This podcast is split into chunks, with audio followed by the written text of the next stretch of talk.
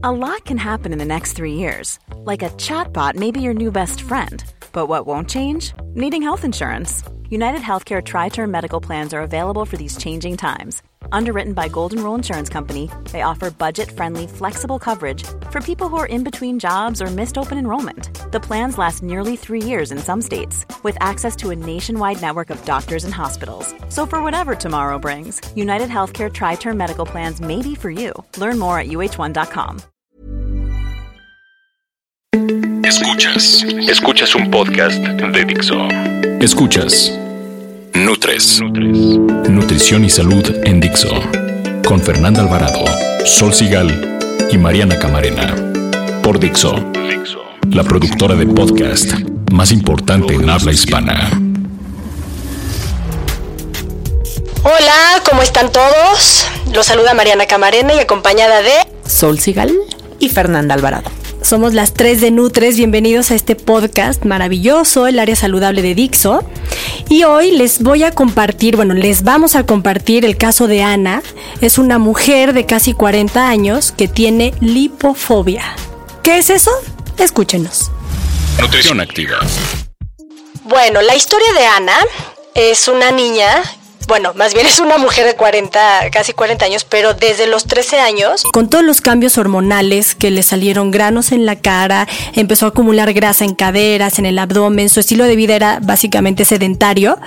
Eh, que después se convirtió en activo, pero eh, eh, les doy este antecedente porque es lo que marcó su tendencia a este miedo excesivo a engordar. La lipofobia fue la que se generó o se encarnó en ese momento de su vida.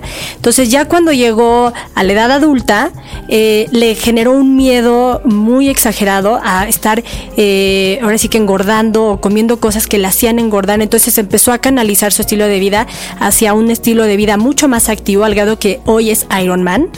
es muy disciplinada en sus entrenamientos y obviamente también tiene rasgos medio obsesivos. ¿Por qué? Porque obviamente ella en su trabajo y en su casa quiere tener todo pero bajo control para que no se le salga ahora sí que de las manos este problema que es básicamente el miedo a engordar.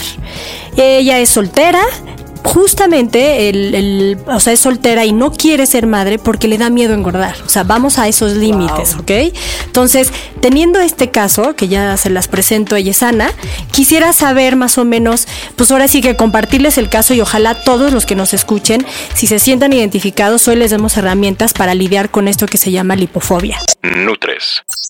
Y a ver, cuéntanos solo un poquito las características de la lipofobia. La lipofobia es este miedo excesivo a lipo es grasa, fobia es miedo, es este miedo excesivo a tener grasa en el cuerpo o a subir de peso. Eh, no importa, muchas veces les cuesta trabajo identificar que esa ganancia de peso puede ser masa muscular, no necesariamente es grasa en la gente, sobre todo que hace ejercicio.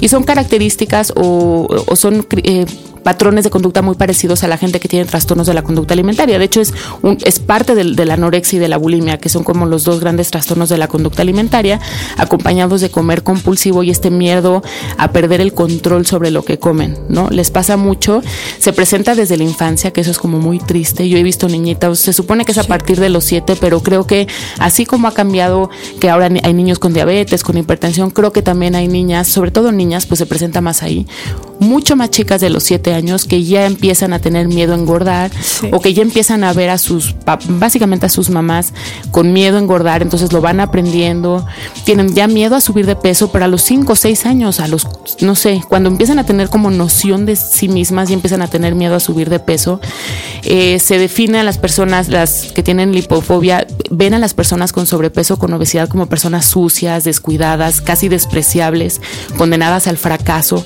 como que ser flaco es igual o es sinónimo de ser feliz y exitoso y entonces ellos no se pueden arriesgar a que pues a, fracasar en la vida, ¿no? Además es generalmente una expectativa de la familia, ¿no? El que sean delgadas eh, creen, creen que la gente es feliz. Nada más por el simple hecho de ser flaco, eres feliz. Entonces todo el tiempo cuidan lo que comen, restringen las calorías, las cuentan. Poco a poco, como en los trastornos de conducta alimentaria, van quitando alimentos que ellos deciden de algún lugar que los hacen engordar o que les caen mal o que los inflaman. Entonces oímos todas estas fobias a lo mejor o estas modas a quitar el gluten, los lácteos, cuando no siempre es necesario y no son los malos del cuento. Quitan siempre todas las grasas, no importa si son las buenas o malas. Obviamente el azúcar, bueno, es el demonio, imposible, no prueban nada.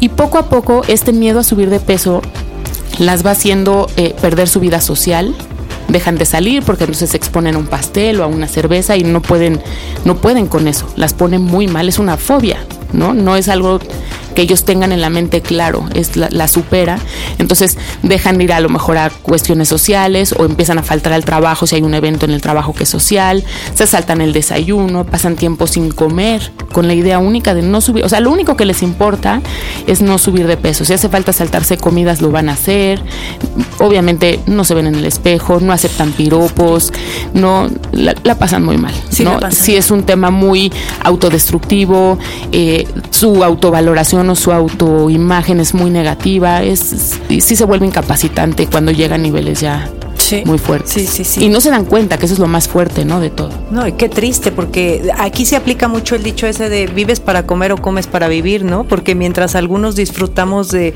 la comida, del bien comer, yo por eso siempre hablo del bien comer, ¿no? Para otros, bueno, puede llegar a ser un momento de crisis. Hay datos, verdes de porcentajes. Sí, hay, hay datos muy fuertes. Según Ellen West, que es una fundación, el 74% de las y los adolescentes en México están insatisfechos con su imagen corporal. 74%, es muchísimo.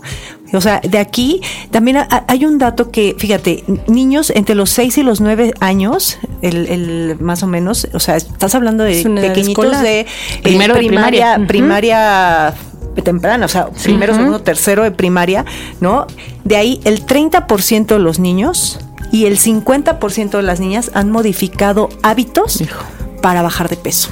O sea, ese dato es muy, muy fuerte. O sea, niños que ven a estar jugando, ¿no? No pensando en su peso. Sí, no, por eso hay que educar. Hay que educar, hay que educar y yo creo que esto que, que decía Sol no, no, es más que la consecuencia de todo lo que vamos viendo en la televisión, te ven, tú ves un comercial, ¿no? Y la, la chica ejecutiva es una chica delgada, alta, guapa, o sea, que sabe caminar en tacones. Que sabe caminar en tacones. solo por eso es un reto. Y además, aquí este dato de los niños a mí me brinca mucho porque finalmente es lo que ven de la mamá. Y yo creo que todas conocemos mínimo a tres personas que viven con lipofobia. Sí. Y es terrible porque ni siquiera lo conocen, no sabe que lo tienen. Ellas creen que se cuidan.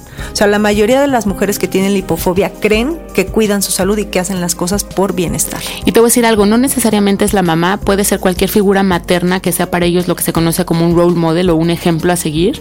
A veces es la abuela, a veces la mamá, a veces es la hermana mayor, la que empieza con estas de moda. O, sea, la, onda esta del gluten free viene por dietas de artistas. Son esos estereotipos que la sociedad ha creado un poquito. ¿Y cuáles serían los riesgos para la salud? Muchos. Pues si, si nos vamos justamente a que se, se está generando el problema desde pequeños, o sea, el primero, como empieza a, desarrollarse un, trastorno de la conducta alimentaria, se deja de tener cuidado en ciertos nutrimentos, puede ser desde el calcio, o sea, Ana, que ya llegar a los 40, donde además somete a su cuerpo a, entrenamientos muy fuertes por el Ironman, ella corre un riesgo muy fuerte de osteoporosis. De por sí las mujeres tenemos mayor riesgo de desarrollar osteoporosis, pero en hombres también lo existe. Y este problema, estamos hablando más de mujeres, pero también hay en hombres. Últimamente ya hay más hombres que están cuidándose de, no engordar y demás. Y eso súmale la dieta que hace que son altas en proteínas, porque esas no les tienen tanto Exactamente. Descalcifica. Sí, como acidifica el cuerpo, pues saca calcio para compensar esta acidez. Y obviamente, pues todo este, estos factores que influyen en, el, en desarrollar la enfermedad, como ya los mencionamos, es como el patrón del padre obsesivo, eh, la mamá constantemente a dieta, todos perfeccionistas, no hay autoestima. Entonces, hay una falta de educación porque no lo ven en su casa. Eh, yo aplaudo que se les dé clase de nutrición a los niños. Hoy ya llegan niños más pequeños a enseñarte, mira mamá, aprendí el plato del bien comer. Eso, la verdad, yo sí lo aplaudo porque hace falta educación en nutrición. Nosotras que estamos dentro de esta área, se nos hace fácil y ubicamos perfecto que esto es cereal, esto es proteína, esto es grasa, pero de verdad hay gente que no lo sabe. Y, y, no importa el nivel socioeconómico. O sea, gente de verdad de un nivel alto no sabe cómo comer así como la de nivel bajo y viceversa. Entonces, creo que es importante la educación y es también uno de los factores de riesgo para desarrollarlo. Entonces, al no saber, pues así de la nada se empiezan a quitar este harinas y panes y todos entonces empiezan a creer fobias hasta hacia ciertos alimentos, principalmente la grasa. Y la grasa hay que recordar que es indispensable para producir hormonas.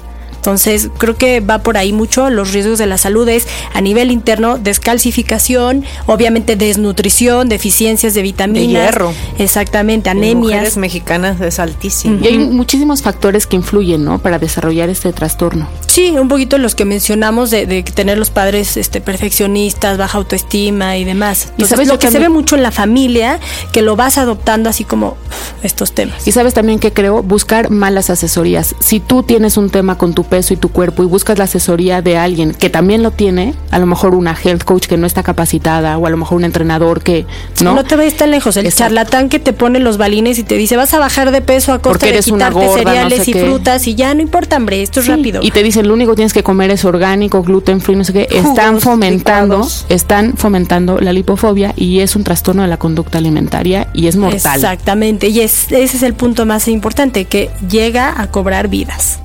Bien, comer.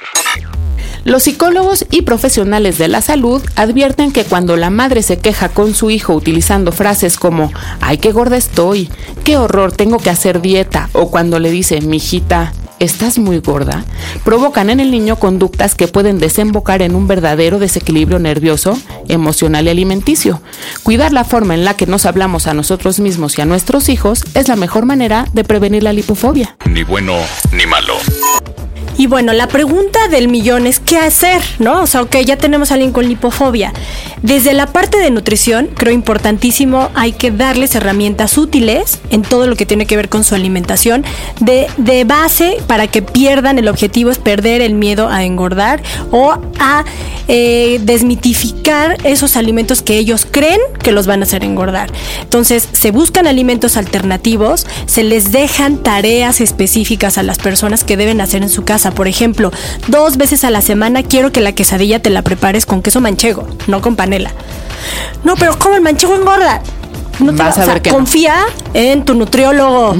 no vas a engordar, ¿no? ¿Por qué? Porque, y le explicas, porque ese mismo día la comida vas a hacer esto, la cena, ah, ok. Entonces, les das tranquilidad, pero, pero sí es importante que lo hagan.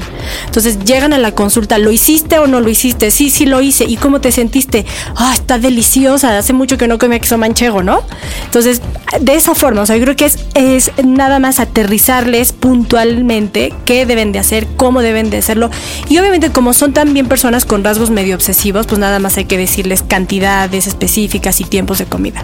Y yo creo que también aquí hay que, una, una manera también es afectiva, ¿no? Este queso manchego los va a apapachar. Entonces yo creo que eh, de cierta forma, el, el primer lugar, yo estoy de acuerdo con Mariana, hay que hacerle caso a su nutriólogo. Si, si su nutriólogo le está prescribiendo que coma queso manchego, que coma medio bolillo, que coma unos hot cakes, es porque el nutriólogo sabe por qué los tiene que comer y además el nutriólogo le va a ayudar a llegar al objetivo que tiene. Quizá también sería interesante, depende el grado de lipofobia que tiene, a que vaya de la mano con un este terapeuta, ¿no? Porque a veces, a veces sí. es necesario, ahí según el grado, pero este, bueno, y, no, no ver, no, no creerse que las chicas del modelos de la tele este, son las mejores, son muy inteligentes. A mi esposo no le gustan las flacas flacas, ¿eh? A los hombres no les gustan las flacas flacas. Entonces, bueno, este también considerar que, que, la belleza no nada más es externa. Es lo que se ve, claro. Y yo les diría como otra vez la parte del ejercicio, no hay que tener mucho cuidado porque muchas veces estas fobias a los alimentos migran a conductas compensatorias con el ejercicio. Entonces a lo mejor empiezan a hacer Ironman para sentir que es este ultra triatlón gigantesco para los que igual no estén como muy familiarizados. Entonces entrenan muchas horas y sienten que gastan muchas calorías, entonces con eso compensan la ansiedad que les da por comer. Yo ahí les diría que la gran recomendación para la gente que tiene trastornos de la conducta alimentaria, así como tienen que comer más, tienen que entrenar menos y de manera más inteligente, porque no se puede migrar la ansiedad al ejercicio, porque entonces no ganas nada. ¿No? Arreglas una, pero descompones otra. Entonces, sí hay que hacer ejercicio, pero tienes que hacer con moderación, supervisado por especialistas, así como vas a ir con un nutriólogo que sepa de, trastornos de la conducta alimentaria, vas a ir con un terapeuta que esté especializado en conductas de, de, pues, de trastornos, igual un entrenador que sepa de lo que le estás hablando y no fomente otra vez esta obsesión por perder peso, por estar más tonificada, más flaca, más cosas que a y hacerlo interdisciplinario, ¿no? el, tal vez a veces el entrenador tiene que hablar con el nutriólogo para decirle, oye, le voy a meter estas cargas de entrenamiento, tú como nutriólogo, con el psicólogo, ese, es el tratamiento. ideal. De hecho, es integral, ¿no? El tratamiento. Y si es una enfermedad, hay que atenderlo con gente, por favor, que sepa, porque si no se complica. de la salud. Totalmente. Nutres. Las papas fritas son el snack más temido de aquellas personas que tienen lipofobia. Pero gracias a la ActiFry de Tefal, esto se acabó. Ya que solo usaremos una cucharadita de aceite de oliva y una de aceite de avellana para preparar un kilo de papas. Solo tienes que lavar y cortar las papas en tiras de un centímetro de grosor, mezclar los aceites con una cucharadita de paprika, rociarlo a las papas y ponerlas en el Actifry durante 30 minutos. Las papas tienen mucho potasio y poco sodio, aportan principalmente hidratos de carbono y sus proteínas están principalmente en la cáscara. Por eso, al prepararlas no debes retirársela. Esta receta puedes prepararla también con camote y usar diferentes tipos de aceites o especias. Nutres. Ok, pues es el final de un podcast más, el de la hipofobia, que a mí es un tema además que me apasiona siempre. Creo que los trastornos me encantan y el ejercicio y así todo. Pero pues nos tenemos que ir. Síganos en nuestras redes sociales. En Twitter somos arroba NutresTV. En Facebook NutresTV todo con letras. Y tenemos un mail en Gmail que es NutresTV todo con letras. Ahí nos pueden mandar mails, nos pueden contar sus casos si quieren que los traigamos aquí y los platiquemos y a lo mejor les podemos ayudar. Como dicen por ahí, pues es una consulta que no está mal.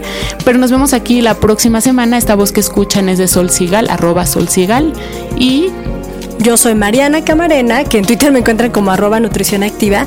Y les digo adiós recordándoles que ya salió la nueva revista de Sport Life. Y ahí les tenemos una buena sorpresa porque hablamos de este febrero power para todo el tema amoroso y amistoso. Entonces ahí van a encontrar bastantes datos curiosos sobre alimentación y afrodisíacos y etcétera. Oigan, y la próxima semana vamos a hablar de la dieta del adulto mayor. Seguramente van a decir, ¿y por qué si tiene que comer igual? Y pues no, quizá no. Hay algunos tips para que lo disfrute. Exactamente, yo soy Fernanda Alvarado y en Twitter estoy como arroba Fernanda con doble R. Nos vemos, no nos vemos, nos escuchamos el próximo viernes. Adiós. Bye. Dixo presentó Nutres. Las opiniones expresadas en este programa no pretenden sustituir en ningún caso la asesoría personalizada de un profesional. Tanto las conductoras como Dixo quedan exentos de responsabilidad por la manera en que se utilice la información aquí proporcionada. Todas las opiniones son a título personal.